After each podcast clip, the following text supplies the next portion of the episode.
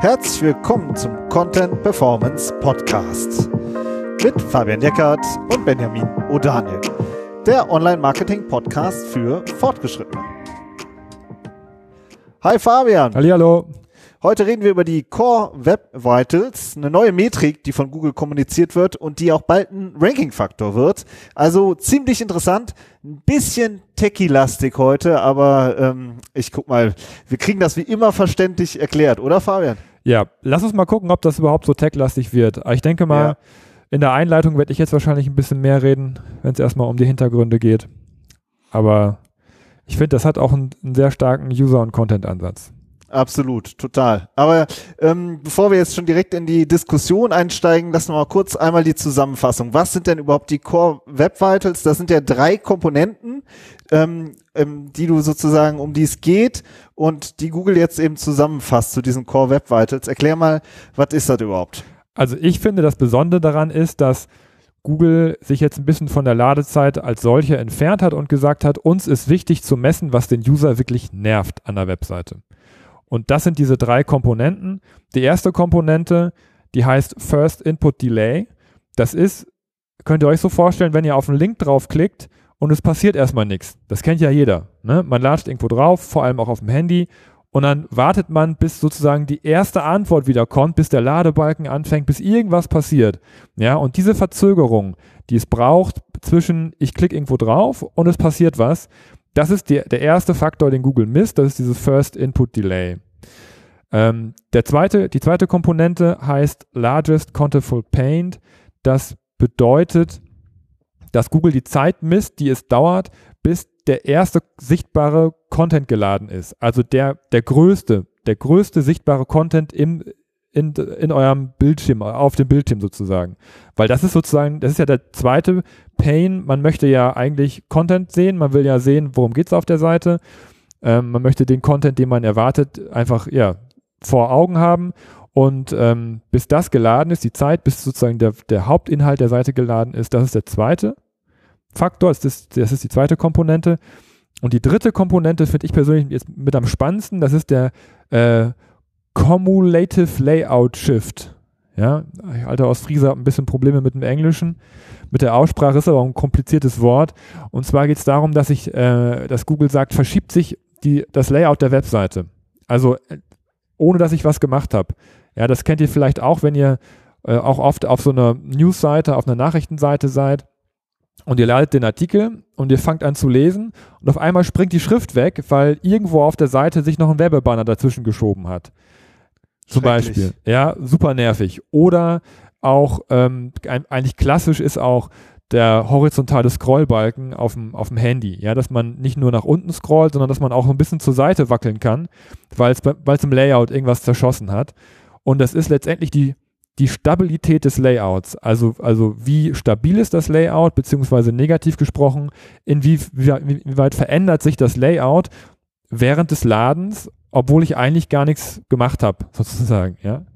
So, und das sind diese drei Komponenten. Also einmal die Ladezeit, bis es überhaupt losgeht, dann die Zeit, bis ich überhaupt was zu sehen kriege. Und das dritte ist, ähm, verändert sich das, während ich lese, verändert sich dann noch irgendwas im Layout.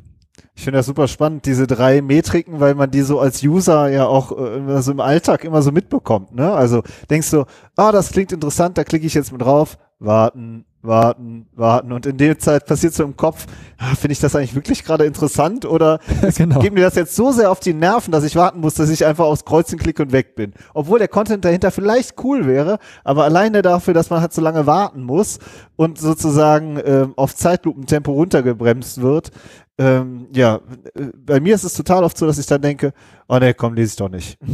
Und das zweite finde ich auch dieses, äh, ah wow, ich bin auf der Seite und dann ist irgendwie alles noch weiß, ja, und man denkt so, boah, nee, ist es jetzt wirklich euer Ernst? Und das dritte, dieses, dieses, diesen Wackeldackel, den du dann so auf dem Handy hast, wenn dann so die Schrift irgendwie so nach rechts noch rausbricht und denkst so, hey, nein, oh, ich kann nicht, muss ich jetzt nach unten oder nach rechts scrollen und dann bist du so, ja, irgendwie so ein bisschen, äh, Keuchophobie auf dem Gameboy in den 90ern so. Also immer so ein bisschen zur Seite, nach unten, nach oben. Tetris, äh, Website-Tetris. Äh, und denkst ja. du so, oh, genau, ich habe keinen Bock auf Website-Tetris. Also das hat Google ganz schön auseinanderklamüsert. Das, das finde ich super. Ich muss sagen, ich finde das super geil. Also ich finde das total cool, dass Google das äh, jetzt bewertet. Und das Spannende ja. daran ist, finde ich auch noch äh, als, als Ergänzung, wie ist das, wie Google das bewertet. Und zwar sind das keine Messwerte, dass Google jetzt sagt, wir testen jetzt 1000 Webseiten jeden Tag von uns aus oder so, sondern das sind echte Felddaten. Also Google trackt ja ordentlich Daten mit und durch den Chrome-Browser haben sie ja auch viele Zugriffe auf Daten und das äh, und sie haben für die Messung dieser Core Web Vitals auch Daten genommen, die echte User generiert haben, während sie über die Seiten surfen. Ja, also wenn man genug, wenn man, wenn die Seite, wenn die eigene Seite, wenn eure Seite groß genug ist und es genug Felddaten gibt, dann kriegt ihr diese Daten auch angezeigt und es ist sozusagen, wie eure Nutzer, wie eure User eure Seite wahrnehmen und wie viel Prozent, bei wie viel Prozent klappt es und bei wie viel Prozent klappt es nicht. Und diese Prozentzahl wird dann ausgegeben in Form von einem grünen, einem gelben oder einem roten Balken. Und das ja, ist schon ziemlich, ziemlich geile Datenbasis, muss ich sagen. Und wir haben ja schon mal in der Vergangenheit auch eine, äh, schon vor längeren, längerer Zeit eine Folge gemacht, Ladezeit als Ranking-Faktor. Und äh, das ist jetzt so ein bisschen die Weiterentwicklung davon, finde ich. Eben weil es auch wieder in diese, es gibt ja so ungefähr, weiß ich nicht, über 200 Ranking-Faktoren und, ähm, und das fließt da eben mit ein. Ne? Also hm. du kannst sozusagen, auch wenn du daran arbeitest, äh, ist das sozusagen SEO-Arbeit, weil du User-Arbeit und SEO-Arbeit, weil du eben dein Ranking damit verbessern kannst. Ja, und es ist offiziell und es äh, kommt auch nächstes Jahr, also 2021 soll das wohl irgendwie mit als Ranking-Faktor aufgenommen werden. Das heißt, man hat jetzt auch die Möglichkeit daran zu arbeiten und dann steht nachher auch besser da.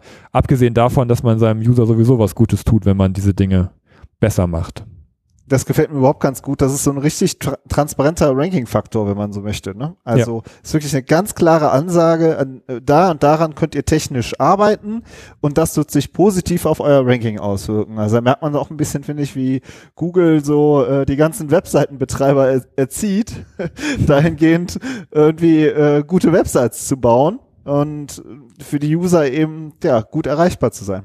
Ja, kann man kritisieren, aber ist im Prinzip auch kein schlechter Ansatz. Jetzt ist das, ähm, hört sich das alles ganz easy an. Ja, könnte man dran arbeiten, ne? Oder sollte man dran arbeiten, muss man dran arbeiten, aber äh, so einfach ist es leider nicht. Und darüber möchten wir jetzt noch ein bisschen diskutieren oder ein bisschen sprechen. Erzähl mal, was ist denn der erste Punkt, der dir so durch den Kopf gegangen ist bei diesem Thema? Ja, das ist äh, eigentlich was, was uns beide ja auch oft betrifft, wenn wir äh, mit, mit äh, keine Ahnung, Leuten sprechen, die sich um Webseiten kümmern ähm, oder auch die sich gar nicht so viel mit Webseiten auseinandersetzen, kommt, kommt eigentlich gar nicht so darauf an, sondern ist eher so eine generelle Sache, dass man ähm, sich nicht um die, also äh, wie man, das, es kommt darauf an, wie man die Webseite wahrnimmt, ja, und viele Leute nehmen die Webseite einfach am Schreibtisch wahr mit einer guten Internetverbindung. So, und das ja. ist aber nicht die Art und Weise, wie dies die meisten User wahrnehmen und dann ist es eben auch nicht die Art und Weise, wie Google die Core Web Vitals bemisst. Ja, denn die Core Web Vitals werden in der Regel nach einem mobilen Standard ermittelt mit einer schlechten Internetverbindung.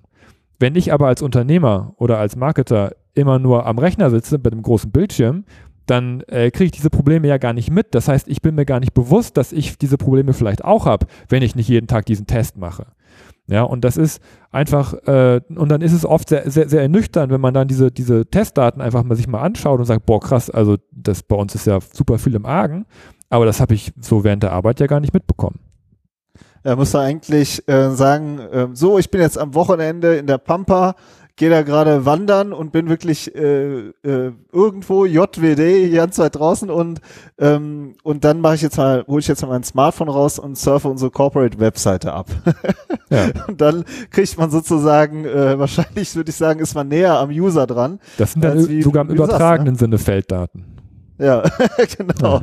Und, äh, und dann wird's nämlich äh, oft dann, ja, bitter. Da merkt man, boah, Wahnsinn, da lädt ja irgendwie gar nichts gerade, ja, und dann ist es halt deutlich realistischer. Also finde ich gut. Ne? Mhm. Aber das, das Kernproblem ist, du sagst es, die Unternehmen haben es eigentlich gar nicht auf dem Schirm, weil die Verantwortlichen alle von der Webagentur über Marketingleitung, über Fachkräfte ja eigentlich alle immer in ihrem Büro sitzen und von da aus ihre Webseite ansteuern. Ja, nimm doch mal das Beispiel Relaunch, wenn ich eine Seite neu ja. mache oder ein Redesign ja, dann sitzen alle da, großer Bildschirm oder große Leinwand und dann ja. Schauen Sie Ja, mal, schön. wie toll Genau, das dann wird aussieht. schon geklickt. Ja. Genau. Und das sieht ja auch wirklich toll aus, aber es, es holt halt keiner sein Smartphone raus. Oder stell dir vor, die ganze Präsentation würde auf dem Smartphone laufen und gar nicht mehr über einen großen Bildschirm oder sonst irgendwas. Ne? Ja, das wäre realistisch und ich würde da eigentlich auch drauf bestehen. Also dann, ne, dann würde ich sagen, okay, wie viel mobilen Traffic haben wir und wenn da über 50 Prozent ist, würde ich drauf bestehen, die mobile Präsentation zu kriegen. Ja, Ja. genau. ja, das ist das eine. Das zweite ist eben, äh, es wird technischer, hast du ja, merkt man ja schon. Ne? Mhm. Und die Frage ist ja eigentlich, ähm, ja, wer hat das auch ähm, ja inhaltlich sozusagen überhaupt auf dem Schirm?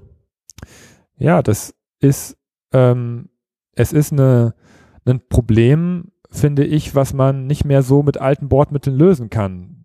Ich weiß nicht, äh, wie ihr das da draußen wahrgenommen habt in den letzten Jahren, wenn es um das Thema Ladezeit geht, aber diese, diese Tests, die Google da macht und die Ansprüche, die Google anlegt, die sind echt anspruchsvoll. Ja, das ist was, ähm, da braucht man fachlich einfach Personal oder Ressourcen für, die damit auch umgehen können, die auch, die auch was daraus ableiten können. Ja, wie, wie verringert man denn die Antwortzeit von einem Server? Ja, da, da reicht es ja nicht, äh, einfach nur die Bilder klein zu machen und, äh, und vielleicht irgendein Plugin zu installieren. Das sind ja wirklich harte technische Fragen, um die es da geht. Ähm, und und äh, oder auch wenn es um Caching geht oder so, ja, was wird denn da gecached und was nicht und um Komprimierung und um was weiß ich was alles Mögliche. Und da sind wir jetzt ja nur auf dieser Ladezeitebene. Jetzt kommt das Layout ja noch mit dazu. Ja, da geht es ja auch um asynchrones Laden, da geht es um Fremdskripte, die geladen werden, die nachträglich, ja, diese, diese ganzen Themen, ähm, das ist ja nichts, was, was zum Beispiel ein Abteilungsleiter jetzt technisch beantworten könnte, diese Fragen, ja, und selbst ein selbst ein SEO oder so, je nachdem, in welche, wo er seine Schwerpunkte hat, hat, sein, hat seine Probleme, das fachlich kompetent beantworten zu können. Das heißt, die Anforderungen sind einfach extrem hoch. Und auch wenn man mit einer Agentur zusammenarbeitet, ist es einfach, es ist halt die Frage, ob es auch da jemanden gibt, der das auf dem Schirm hat und der da Antworten auf diese Fragen liefern kann. Genau, der das überhaupt auf dem Schirm hat. Ne? Das ist halt äh, jetzt sozusagen äh, eben auch nochmal die Frage, merkt man überhaupt, dass man ein Problem hat? Und wenn man eins, wenn man es merkt, kann man es kann man es auch lösen. Ja. Zumal ja, finde ich, ähm, es ja auch echt diese Untiefen der Content-Management-Systeme gibt, oder? Also ich, äh, Shopify, WordPress, Typo 3, ja, also die sind ja alle, alle kämpfen ja mit ihren Content-Management-Systemen da draußen und die haben jetzt ja auch nochmal so in sich. Die haben nochmal ihre Eigenheiten. Ne? Da empfehle ich euch einen Test von, äh, den der Johannes Beuys letztens gemacht hat, äh, auf seiner Sistrix, im Sistrix-Blog hat er das veröffentlicht. Da hat er, weil sie vom Tool her selber auch wissen, auf welchem CMS welche Webseite aufgesetzt ist, haben sie sich dann für diese Webseiten und für die einzelnen CMS-Bereiche die Core Web Vitals abgefragt. Die kann man ja öffentlich abfragen. Und haben daraus eine schöne Analyse gemacht, welches CMS performt denn im Durchschnitt wie gut. Und da sind sehr spannende Ergebnisse bei rausgekommen, fand ich. Da kam Erzähl zum mal. Beispiel raus, dass ähm, WordPress ist ja das am häufigsten benutzte Content-Management-System, obwohl es ja eigentlich nur ein Blog-System ist. Und WordPress hat extrem schlecht abgeschnitten. Im Gegenzug zu zum Beispiel Typo 3, was wir ja auch benutzen, so, was aber natürlich ein bisschen schwieriger ist zu konfigurieren oder auch ein bisschen mehr schwierig ist zu konfigurieren. Äh, Typo 3 hat sehr gut abgeschnitten zum Beispiel. Ja, und dann gibt es ja noch Cloud-Lösungen, zum Beispiel wie, wie Shopify, wo man jetzt sagen würde, okay, das ist eine, ähm, da mietet man sich ja ein fertiges System und muss sich auch um den Server und das Hosting nicht kümmern. Shopify hat auch nicht so gut abgeschnitten. Ja, und da kommt dann das System, das äh, Problem dazu, dass du ja bei einem Cloud-System wie Shopify einfach auch keine Möglichkeit oder keine großen Möglichkeiten hast, an Ladezeiten was zu tun. Das heißt, du bist da auch dann wieder an das System gebunden und musst damit leben, was du kriegst. Also das sind, wie du schon sagst, sehr äh, durchwachsene, sehr, sehr durchmischte Anforderungen, vor denen die, die Kollegen da stehen oft. Und ich finde auch, also wir haben ja sowohl WordPress als auch Typo 3 äh, jetzt auf Seiten von uns im Einsatz und bei Kunden natürlich nochmal eine Vielfalt, ähm, also noch viel, sag ich mal, ohne Ende verschiedene Content-Management-Systeme. Und ja, was ich irgendwie immer wieder interessant finde, ist so WordPress, das ist immer mal so schnell installiert, hört sich zumindest, ähm, äh, sag ich mal, dafür steht es ja oder dafür ist es ja bekannt, aber wenn du dann halt auf einer, wenn die Seite dann wächst und dann hast du noch ein Plugin und hier noch ein Plugin und da noch ein Plugin, dann wird's halt echt unübersichtlich und kompliziert. Das ist ja bei, äh, überhaupt bei allen Systemen so, ja. Äh, Shopware hast du das ja auch, hatten wir das kürzlich einen Fall. Also das finde ich, ist gar nicht so einfach zu managen. Nee, überhaupt nicht. Das, da muss man tief in die, in die Technik einsteigen, was aber nicht heißt, dass WordPress ein langsames System an sich ist. Also man ja. kann auch ein WordPress so aufbauen, dass es richtig fix ist. Bei Typo 3 ist es so, dass viele dieser, dieser Vorrechenarbeiten vom System in der Regel automatisch schon mal gemacht werden. Also es ist, ist da schon ein bisschen weiter. Und deswegen denke ich mal, sind die Werte auch bei Typo 3 so gut, weil es eben vom Standard so ab Werk einfach auch ein bisschen besser ist in dieser Hinsicht. Aber wie gesagt, es, ist, es kommt immer darauf an, wie man es einstellt und wie viel Energie und Zeit man reinsteckt, um zu optimieren. Oder wenn man es halt nicht macht, dann kriegt man halt schlechte Werte. Und das ist für jemanden, der sich da nicht tief in der Materie drinsteckt, mittlerweile fast nicht mehr umzusetzen. Ja. Ja. Sehr, äh, also ihr merkt schon, da wird es echt kompliziert. Und jetzt äh, nehmen wir noch ein drittes Thema dazu, nämlich ähm, was passiert da eigentlich im Content selbst? Ne, da, da wird ja sozusagen, so wie ich dich jetzt verstanden habe, werden ja auch so Störer oder Banner im Content auch äh, durchaus abgestraft. Also das, äh, sag ich mal, da rutscht man eher auf Orange oder auf die rote Ampel, als dass man auch schön im grünen Bereich bleibt. Ja, ich finde, da muss man so ein bisschen zwei geteilt ähm, argumentieren. Einmal gibt es klassische Layout-Fehler, die für diesen zum Beispiel horizontale Scrollbalken sorgen, die, die kann man einfach beheben. Ne? Also wenn man ja. einen guten Grafiker, einen guten ähm, HTML-Kollegen hat, CSS-Kollegen, der guckt drüber und sagt, ja, alles klar, hier ist die Überschrift, äh, die bricht nicht um oder keine Ahnung, woran es liegt. Ne, das ist was, da kann man halt auch dran arbeiten. Aber was, wenn es so um so Störer und Banner und so weiter geht, die sind ja absichtlich da, dass die stören. Ja, die nerven ja absichtlich. Und letztendlich sagt Google jetzt, ja gut, dann mach das, aber dann kriegst du halt einen Ranking-Nachteil, wenn du solche Dinge einbaust. Ja, ganz egal, ob das jetzt, äh, das, das betrifft ja nicht, nicht nur die, die Tageszeitungen, die dann irgendwelche Banner noch nachträglich laden, das betrifft ja auch auch Leute, die noch Newsletter-Box irgendwo reinsliden lassen oder irgendwelche anderen Dinge noch machen, um um äh, zum Beispiel Leads einzusammeln. Und da muss man sich auch überlegen, ob man das dann halt auch in Kauf nimmt. Ne? Diese, diesen Nachteil im Ranking, letztendlich ja auch diese schlechte User Experience für denjenigen, der die, der die Seite benutzt, im Gegenzug zu eventuell mehr Leads, die man darüber einsammelt. Ja, ich finde ja. schon alleine in dem Begriff Störer, ja, den gibt's ja auch ähm, äh, draußen in der Innenstadt, so, soweit ich weiß, da bin ich jetzt nicht so der Profi, aber der, die Dinger werden ja auch Störer genannt. Also die äh, diese äh, Plakatdinger da, weißt du, die dann immer so auf der Fußgängerzone, um die du so drumherum laufen musst, mhm. ähm, die werden ja auch Störer genannt, glaube ich. Also es ist einfach, äh, es stört, es steckt im Namen drin.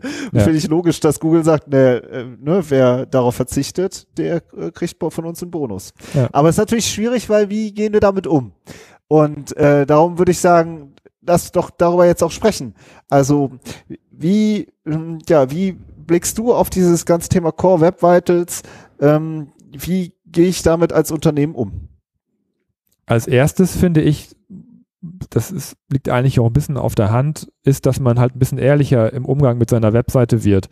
Dass ihr schaut, falls ihr es noch nicht macht, ich denke, viele von euch machen das schon, aber dass man sich generell angewöhnt, die Webseite auch regelmäßig mobil zu checken, von zu Hause, von überall anders aus. Und das als Grundlage für die Bewertung von allem zu nehmen. Und dass man das nicht nur selber macht, sondern dass man auch äh, seine IT und alle anderen Kollegen anspitzt, das doch bitte so zu machen und das zu überprüfen und sich regelmäßig durchzuklicken, damit man einfach ein ehrlicheres Bild der eigenen Webseite bekommt. Und ähm, und einfach auch mit der Einstellung daran zu gehen, also was, wenn, wenn mich da irgendwas dran nervt, kann ich davon ausgehen, dass es die anderen auch nervt. Ja, das liegt dann nicht an meinem langsamen Handy oder an meinem schlechten Internet, sondern das geht den anderen ja auch so, weil auch viele andere Leute sind jetzt nicht mit dem allerneuesten Handy unterwegs und surfen alle mit, mit äh, LTE oder besser. Ne? Und die, einfach sich so diese, diese Ehrlichkeit anzugewöhnen, ich denke, das ist schon mal der erste Schritt. Und das wird auch für viele äh, Optimierungen dann automatisch sorgen, die man anstößt. Aber eigentlich kann man ja direkt noch einen zweiten und einen dritten Schritt gehen, oder? Wenn du am Anfang hast du gesagt, das ist alles genau messbar. Also Google schmeißt sozusagen dein Ergebnis raus. Das heißt doch, in der logischen Konsequenz könnte man daraus auch eine KPI machen, oder? Ja, klar. Ja, also das, ob man die jetzt äh, dem eigenen Team sozusagen vorlegt und sagt, ich würde da gern besser werden oder der Agentur ist dann ja eigentlich auch egal. Ne, man kann sagen, okay, wir stehen jetzt im Moment bei 50 Prozent und wir würden gerne bis Ende des Jahres auf 75 kommen. Und das ist dann das Ziel, auf das man hinarbeitet. Also für mich sind die Core Web Vitals, weil die eben auch so ausdifferenziert sind, für mich ist das keine Metrik, sondern das ist wirklich eine KPI, an der man arbeiten kann. Ja. ja. Und das eben als Anforderung ähm, einfließen lassen. Und ich finde auch dieses, wenn man als User über irgendwas stolpert, ja, dann kann man halt sagen, ah ja, okay, habe ich eigentlich keine Ahnung von oder mal oft stolpert man ja drüber, aber nimmt das gar nicht so bewusst wahr, aber dann halt wirklich sich zu sagen, ey, Moment mal, das schreibe ich mir jetzt gerade mal auf, das ist mir aufgefallen und das spiele ich jetzt weiter an die IT. Und dann ist natürlich immer noch die Frage, was die IT sagt, ja, ob es jetzt Inhouse-IT ist oder eine externe Webagentur. Äh, vielleicht sagen die auch einfach, nö, geht nicht. Mhm. Was ja. machen wir dann? Äh, ja, also weiß ich nicht. Ähm, wenn jemand mir sagt, geht nicht, will ich natürlich erstmal wissen, warum nicht, woran liegt's.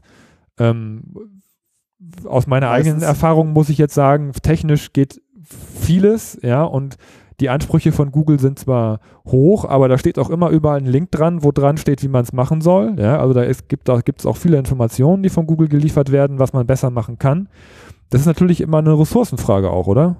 Ja, genau. Ich finde ja. auch, dann geht man hin und sagt, wie viel Zeit braucht ihr?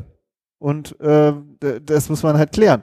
Dass das halt dann vielleicht nicht mal eben geht, ist ja okay. Aber dann ähm, muss man halt, muss man wirklich eigentlich ein richtiges Projekt draus machen. Das ist technisches, äh, eine technisches SEO, das ist eine Optimierung der Webseite und die dient dazu, besser zu ranken. Und ähm, das ja. ist, ein, ist ein Projekt. Also von technischer Seite aus kann ich nur sagen, dass es halt auch Geld kostet. Ne? Dass man ja äh, sich um, um eventuell eine bessere Serverinfrastruktur kümmern muss, die monatlich mehr zu Buche schlägt als das Paket, was man vorher eventuell noch hatte. Ich hoffe mal nicht.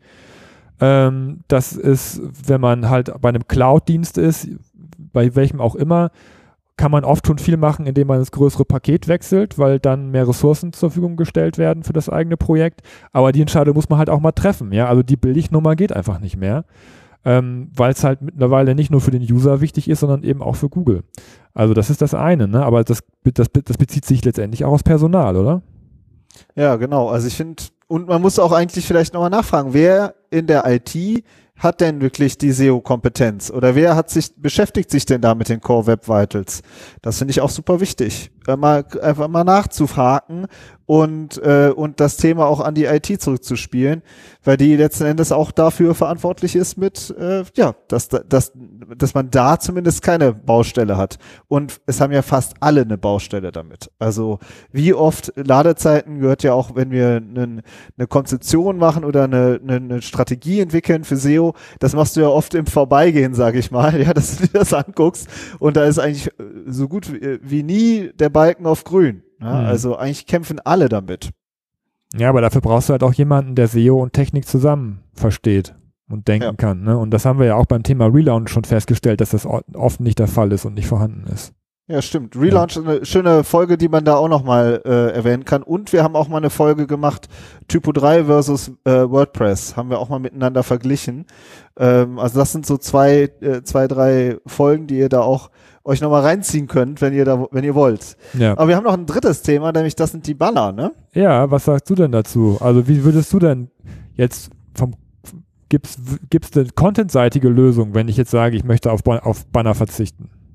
Ja, also erstmal finde ich generell, was mir halt auffällt, ist, dass manche Seiten einfach echt überladen sind mit Pop-ups und das ist so ein bisschen, weil sag ich mal, die Publisher sind da sowieso total schmerzfrei, ja, da fliegen sowieso immer die ganze Zeit immer irgendwelche Banner irgendwo rein, aber auch in vielen Unternehmen, dann wird von oben noch was angefeatured und von unten kommt auch noch und von der Seite kommt auch noch was reingeflogen, äh, bis ich da mal überhaupt auf dem Text bin, ja, auf, auf einem Satz, äh, der dauert dann schon, dauert dann schon länger und, äh, und dann ist der Satz vielleicht oder der Einstieg vielleicht total allgemein. Also ich finde, man kann ja auch theoretisch und nicht nur theoretisch, sondern auch praktisch über einen ganz klassischen Text, also äh, ja, den User irgendwo hinführen und vielleicht auch zu, ne, zu einer Opt-in-Seite über einen internen Link weiterführen, dann ähm, eine Argumentation aufbauen, anstatt mit verschiedenen Pop-ups immer zu arbeiten, die ja oft auch allgemein getextet sind. Aber du willst also, erstmal aufräumen und dann Ja, erstmal wirklich Schritt? aufräumen. Ja. Genau.